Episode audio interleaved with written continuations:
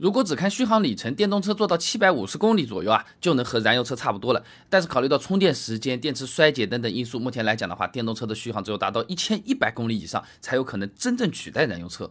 参考新能源汽车国家大数据联盟在二零一九年公布的数据啊，如果基于 NEDC 工况进行测试，市面上百分之四十八的纯电动乘用车续航里程是小于两百千米的。那相比普通燃油车的续航里程差距真的不算小。随便拿辆燃油车讲好了，一九款二点零升凯美瑞，口碑油耗七点五升，油箱六十升容积，一算有八百公里好开嘞。一九款途观一点四 T，油箱六十升，口碑油耗八点六升，续航里程六百九十七。你看轿车 SUV 平均一下的话，这燃油车平均续航差不多就是七百五十公里左右。那对于电动车来说，续航里程的影响因素其实要比燃油车多得多。哎，有些特殊情况下，你比如说冬天，电动车续航里程它会缩短的。所以说，电动车想要替代燃油车，实际需要的里程会比七百五十公里要高出不少的。我们一个个来算啊。那首先第一个，在高速工况下，电动车的电量消耗它比城市道路反而是更快的。哎，我们开汽油车更省电，反一反。安徽工程大学有硕士论文《纯电动汽车动力传动系统建模及优化研究》里面讲啊，这个电机转距外特性与功率外特性示意图啊，他怎么搞了个东西出来？他看到啊，随着电动车起步功率不断的增加，会有一个横转的距区，但是一旦到达了这个峰值功率之后呢，会有一个横功率区，扭矩输出呢，随着转速升高呈双曲线下降。呃，你不用记的啊，所以我图都没放。我们说人话，简单讲就是普通工况下，一份的转速可以提供一份的扭矩啊，出一份力。但是在高速的情况下，一份的转速只能提供半份或者更少的扭矩了，就有点像短跑的时候，你起步加速，哎一下你。腿摆得够快，一下子就窜出去了。等到你这个速度上来了，后面想要再加速，你腿摆得再快也加不上去了，而且还反而是更加累的。那对于车子来说，也就是更耗电了。你比如说特斯拉 Model 3，美国环保署 EPA 的统计啊，高速工况相比城市工况，每百公里就是要多费一点六度电。那么按照特斯拉市区百公里耗电十六点二五度来算的话呢，跑高速就要多用百分之十的电了。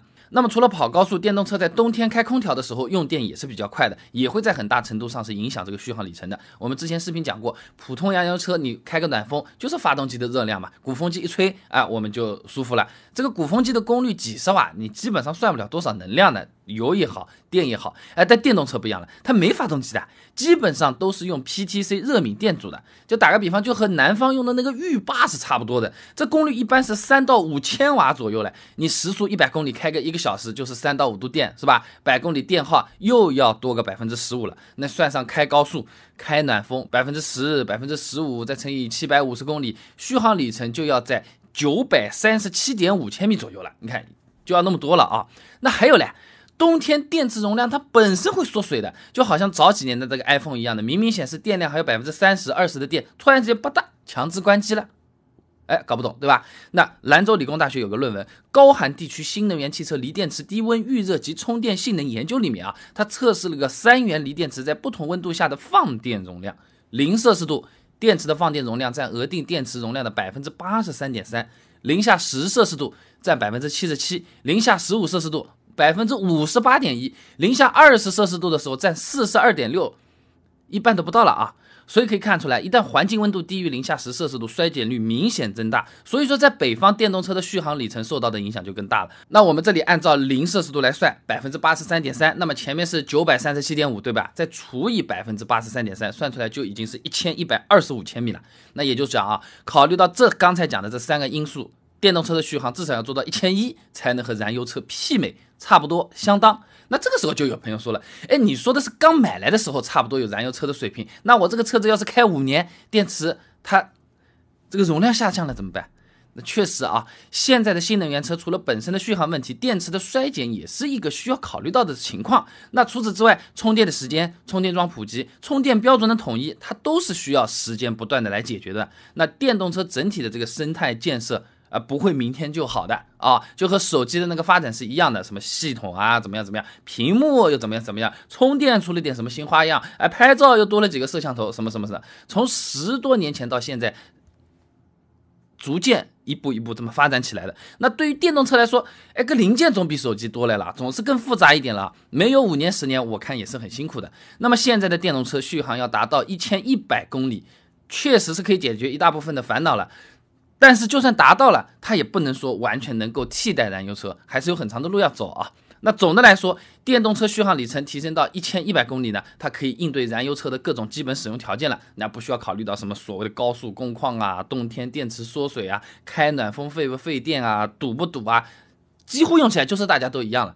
呃，但是电池和充电这些其他额外的问题，我们还是得等啊。那么电动车需要解决的问题多了嘛？时间它会给我们答案的嘛？那它的优缺点我们也要是正视的。那怎么个正视法？蛮简单的，就我这个城市限牌，你不买电动车，它就是你你就没有办法有车了。图了个牌照买新能源车，和我就是摇号摇号再摇号，到底哪个更划算？